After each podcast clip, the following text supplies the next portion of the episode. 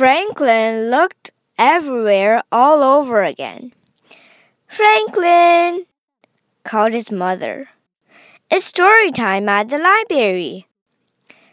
I'm not going, said Franklin. But you love story time, said his mother. Not today, said Franklin.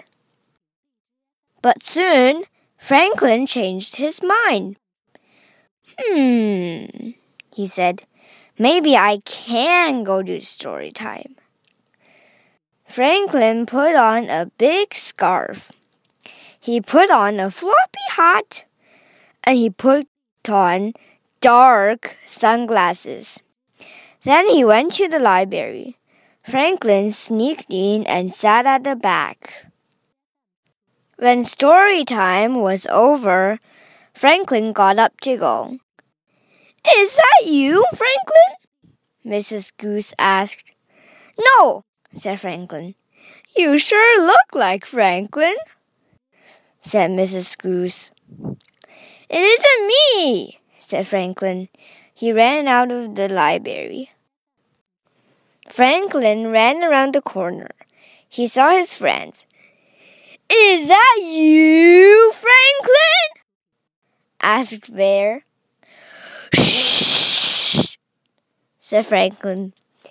Why are you dressed like that? asked Rabbit. I'm hiding from Mrs. Goose, said Franklin. Why? asked Fox. I lost a library book, said Franklin. Uh oh, said Bear. You're in big trouble. Franklin ran all the way to the park. He sat down to think. What did I do with how to make a super duper kite? First, I went to the hill. Then, Bear and I made kites. Then, Bear and I went home. Then, ah, said Franklin. I know where the book is.